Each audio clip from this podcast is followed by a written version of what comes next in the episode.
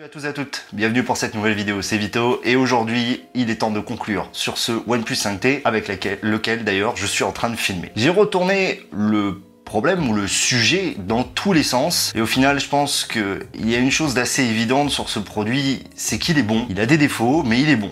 Mais voilà, il fallait quand même que je donne mon avis personnel en tant que early adopters vis-à-vis -vis justement de cette politique de OnePlus je suis un fan de la marque, je le suis toujours, mais pour la première fois depuis bien longtemps, le OnePlus 5T ne sera pas forcément mon daily driver. Alors cette première partie va concerner surtout les points positifs et négatifs. Je vais pas rentrer dans les détails, beaucoup de youtubeurs et de sites ont proposé des tests très complets, je pense pas pouvoir apporter beaucoup plus, juste vous donner un petit peu mon ressenti sur ces points positifs et les points négatifs de ce produit. Alors les points positifs, c'est assez simple finalement, il n'y aura que trois selon moi.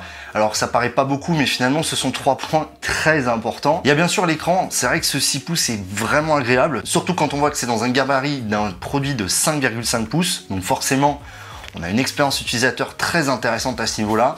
Les couleurs sont bonnes, on reste sur du Full HD, moi que j'apprécie beaucoup. Le deuxième point, bien sûr, c'est la force de OnePlus, c'est l'expérience utilisateur qui est toujours sans reproche. OxygenOS dans sa version 4.7 est toujours un régal à l'utilisation. Honnêtement, c'est pour moi la meilleure ROM constructeur. Simplement, c'est fluide, c'est rapide, il n'y a pas de bloatware ou alors vraiment très très peu. Bref, ça fonctionne super bien. Et enfin, malgré une autonomie que je trouve un petit peu faiblarde par rapport au 5, eh bien la dash charge permet encore une fois de pallier un petit peu à ce problème. On le met à topper 15 minutes, 20 minutes et on peut finir la journée.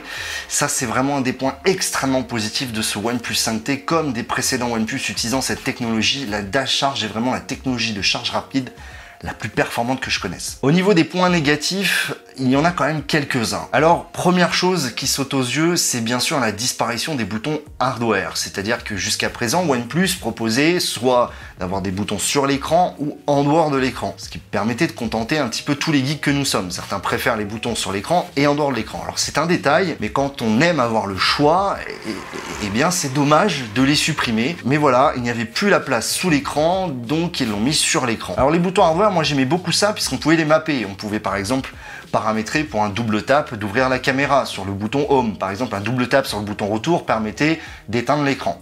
Et donc, j'avais peur que ça disparaisse. Et bien non, OnePlus l'a implémenté sur les boutons software sur le 5T. Donc là, quand même, bravo OnePlus, merci de l'avoir fait. Le deuxième point, alors là, c'est vraiment une question de goût, encore une fois, c'est le capteur d'empreinte au dos. Je n'ai jamais été fan du capteur d'empreinte au dos, vraiment jamais, et je ne le suis toujours pas, sauf que OnePlus dans son point négatif, et c'est vrai que je ne l'ai pas mis dans les points positifs parce que j'allais en parler maintenant, a mis en place un système de déverrouillage finalement frontal, qui est donc le Face Unlock, qui est vraiment une réussite je trouve.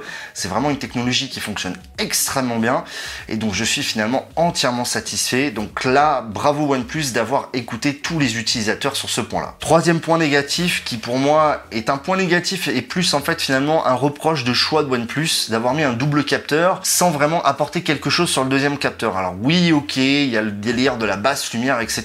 Mais on a vu aujourd'hui avec les Google Pixel que c'était tout à fait possible d'avoir un seul capteur et de faire des excellentes photos.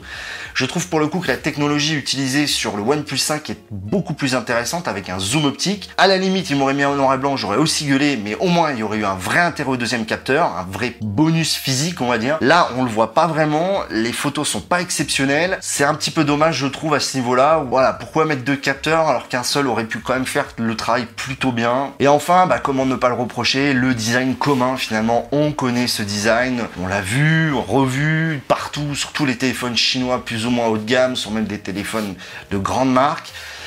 J'attends OnePlus un petit peu plus, un petit peu mieux à ce niveau-là. Je dis, il faut le prendre aussi en perspective. Ma mentalité de youtubeur, entre guillemets, high-tech a forcément évolué.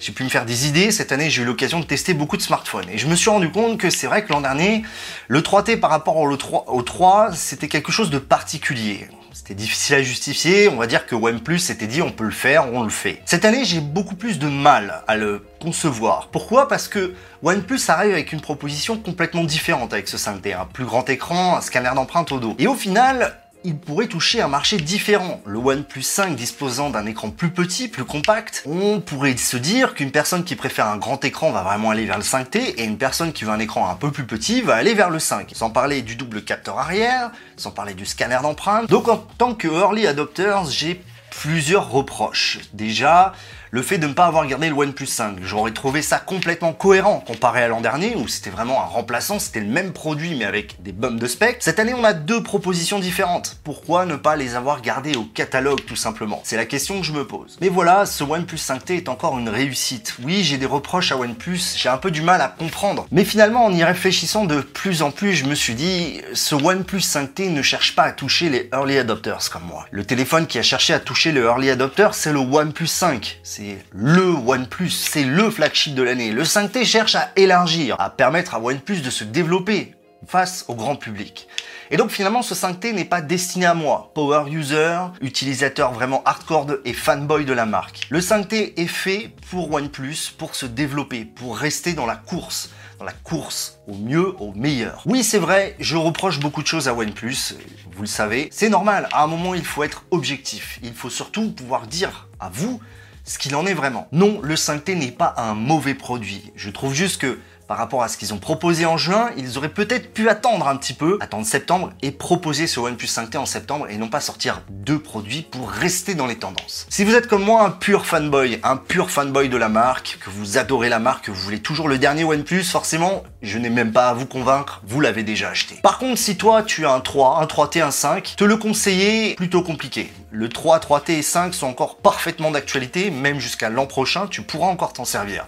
Le 5T est plus destiné aux possesseurs de OnePlus One, de OnePlus 2, d'iPhone ou encore de Samsung, de LG, de HTC. Il est fait pour convaincre finalement la masse Android de venir chez OnePlus. Et je pense que cette proposition est très intéressante. Il n'est pas parfait, il a des lacunes, mais il n'est mauvais nulle part. Certes, il n'excelle aussi nulle part, mais c'est un excellent produit. En écrivant ce test, une chose m'est venue à l'esprit, c'est que finalement OnePlus était en train de devenir, pour moi, l'iPhone d'Android. En fait, je sais que si je prends mon OnePlus avec moi, il ne me fera pas défaut. Il fera ce que je lui demande de façon souple, sans à-coup. J'aurai pas de problème avec. Je sais que c'est pas le meilleur. Je sais que son design n'est pas son point fort. Mais je sais en tous les cas que je peux lui faire confiance. Au final, est-ce que ce n'est pas ce qu'on attend tous d'un smartphone? Oui, le design est important. Mais peut-être que moi-même, j'ai tendance à surévaluer ce point par rapport à la chose la plus importante sur laquelle j'insiste en permanence, l'expérience utilisateur que vous procure votre smartphone. Là où OnePlus excelle et domine le marché, c'est en termes d'expérience utilisateur,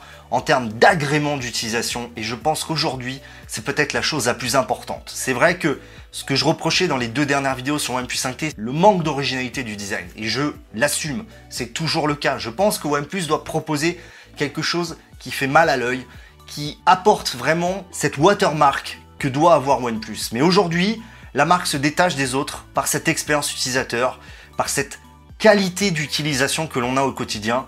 Et ça, personne ne peut l'atteindre. Je le sais, si je prends le OnePlus 5T, je n'aurai pas de problème. Il n'est pas le meilleur, il n'est pas le plus mauvais, il est juste un bon smartphone mis au bon prix et avec les bonnes qualités requises. Et peut-être finalement que c'est Pepe Garcia qui avait raison. OnePlus est-il peut-être devenu l'Apple chinois? C'était Vito, peut check les amis.